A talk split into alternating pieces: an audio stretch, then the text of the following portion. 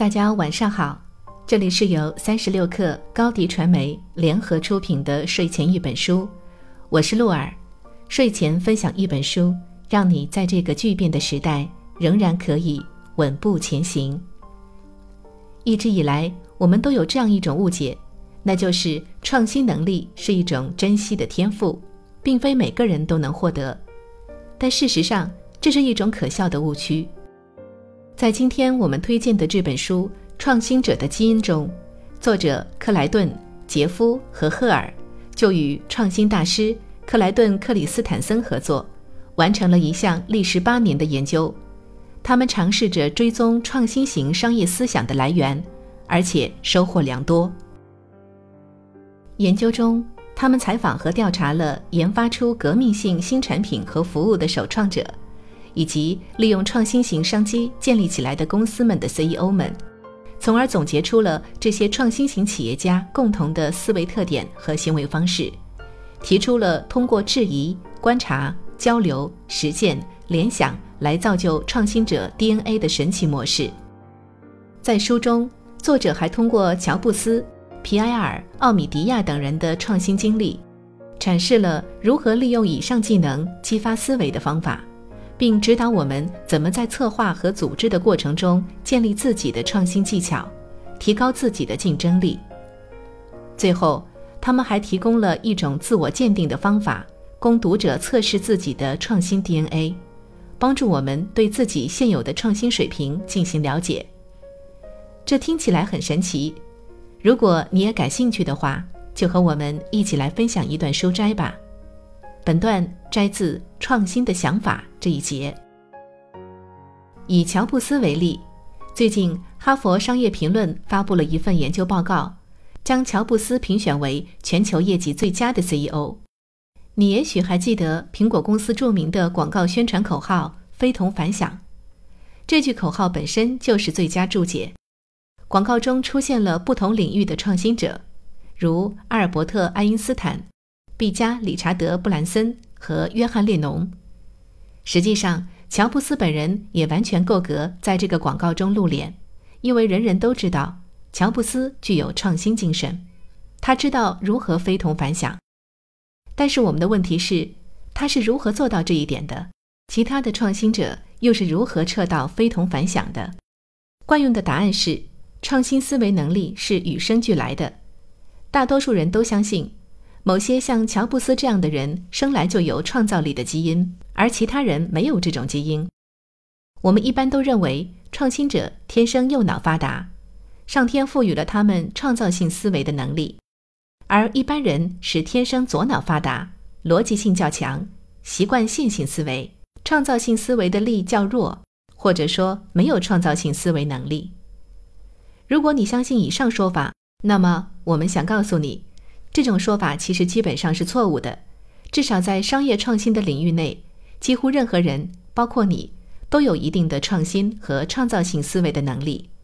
因此，我们将以乔布斯为例，与你一起探索非同凡响的能力。创新想法一：个人计算机应当没有声。小巧便携苹果二代系列是苹果公司的开拓之作。其关键创新之一就是乔布斯的一个决定：这款计算机必须是没有噪声的。他之所以会有这个想法，一部分原因是因为他花了许多时间研究禅道和冥想。乔布斯觉得计算机内置风扇噪音太大，会使人分心，因此决定不为苹果二代装内置风扇。这在当时可谓是一个非常激进的想法。所有人都认为。计算机必须装风扇，因为所有的计算机都需要防止过热，除非能寻找到产热较少的新型电源，否则要想不装风扇是不可能的。因此，乔布斯开始寻找新型电源。通过自己的人际关系网，他找到了罗斯霍尔特。霍尔特当时年过四十，是个烟不离手的社会主义者，在雅达利公司工作。在乔布斯的督促下，霍尔特放弃了已有五十年历史的线性电路技术，发明了一种开关电源系统，革新了电子产品的电源供应方式。乔布斯追求无噪声，霍尔特有设计能力，二者的结合产出了一代创新型的电源系统，不需要内置风扇，这就使得苹果二代成为了当时噪声最小、最为小巧的个人计算机。如果乔布斯从来没有问过为什么计算机一定要装风扇，也没有问过我们怎么做才能使计算机即使不装电扇也不过热，那么苹果公司就不会有今日的盛景。创新想法二：Mac 电脑用户界面、操作系统、鼠标。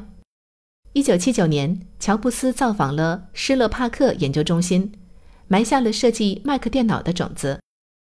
当时，主营复印设备的施乐公司成立了帕洛阿尔托研究中心，用于设计未来的办公系统。乔布斯邀请施乐公司投资苹果公司，以此换来了去帕洛阿尔托研究中心参观的机会。